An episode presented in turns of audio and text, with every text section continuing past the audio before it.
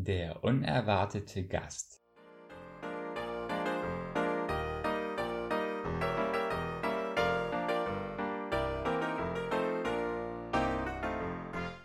Johanna schaute noch einmal auf den Briefumschlag.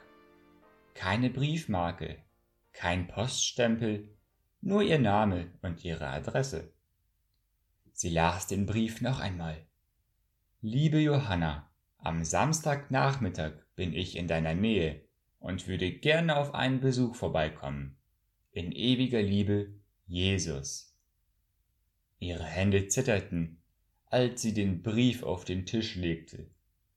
Warum sollte der Herr mich besuchen wollen?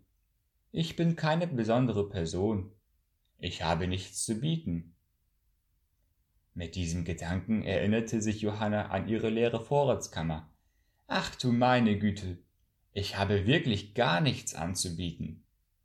Ich muss zum Supermarkt gehen und etwas fürs Abendessen holen. Sie griff nach ihrer Geldbörse und zählte den Inhalt. Zwölf Euro und vierzig Cent. Nun, dafür kann ich wenigstens etwas Brot und kalten Braten kaufen.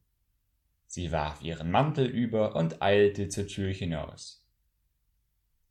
Sie kaufte einen großen Laib Brot, Butter, ein Pfund Putenbrustaufschnitt und eine Flasche Milch. Danach hatte sie noch drei Euro und elf Cent übrig, mit denen sie bis Montag würde auskommen müssen. Dennoch war sie zufrieden, als sie nach Hause eilte, ihre mageren Einkäufe unter den Arm geklemmt. Hallo, gnädige Frau, können Sie uns helfen? Johanna war so in ihre Pläne fürs Abendessen versunken gewesen, dass sie die beiden Gestalten gar nicht bemerkt hatte, die in der Gasse zusammengekauert saßen.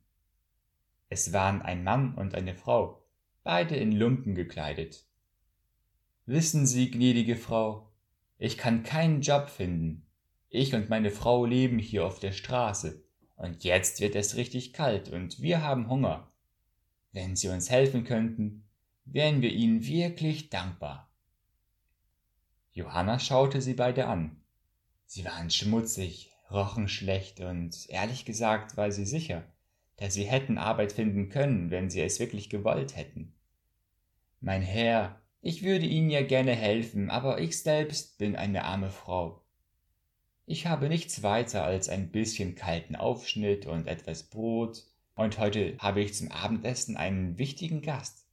Und das wollte ich ihm anbieten. Das ist natürlich okay, gnädige Frau. Ich verstehe. Trotzdem vielen Dank.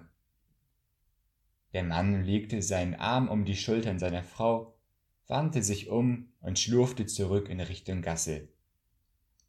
Als sie ihn hinterher sah, fühlte Johanna einen vertrauten Stich in ihrem Herzen.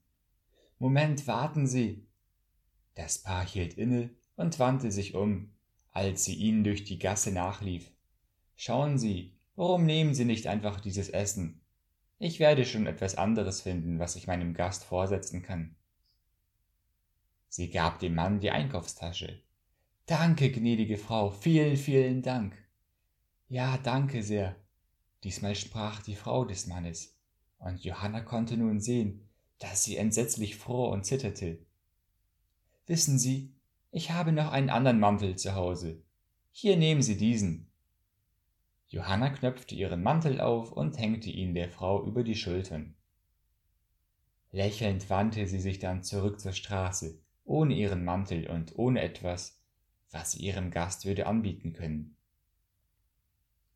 Als sie ihre Haustür erreicht hatte, war Johanna ganz kalt und sie war auch besorgt. Der Herr kam zu Besuch und sie hatte nichts, was sie ihm anbieten konnte. Sie fingerte in ihrer Geldbörse nach ihrem Hausschlüssel. Dabei entdeckte sie einen weiteren Briefumschlag in ihrem Briefkasten. Das ist aber seltsam. Der Postbote kommt doch gewöhnlich nicht zweimal am Tag. Sie nahm den Umschlag aus dem Briefkasten und öffnete ihn. Liebe Johanna, es war so schön, dich wiederzusehen. Danke für das köstliche Essen und danke auch für den wunderbaren Mantel. In ewiger Liebe, Jesus.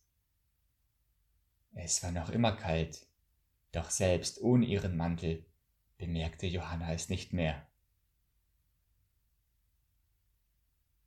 Dann werden ihm die Gerechten antworten und sagen, Herr, wann haben wir dich hungrig gesehen und haben dich gespeist, oder durstig und haben dich getränkt? Wann haben wir dich als Fremdling gesehen und haben dich beherbergt, oder nackt und haben dich bekleidet? Wann haben wir dich krank gesehen oder im Gefängnis und sind zu dir gekommen?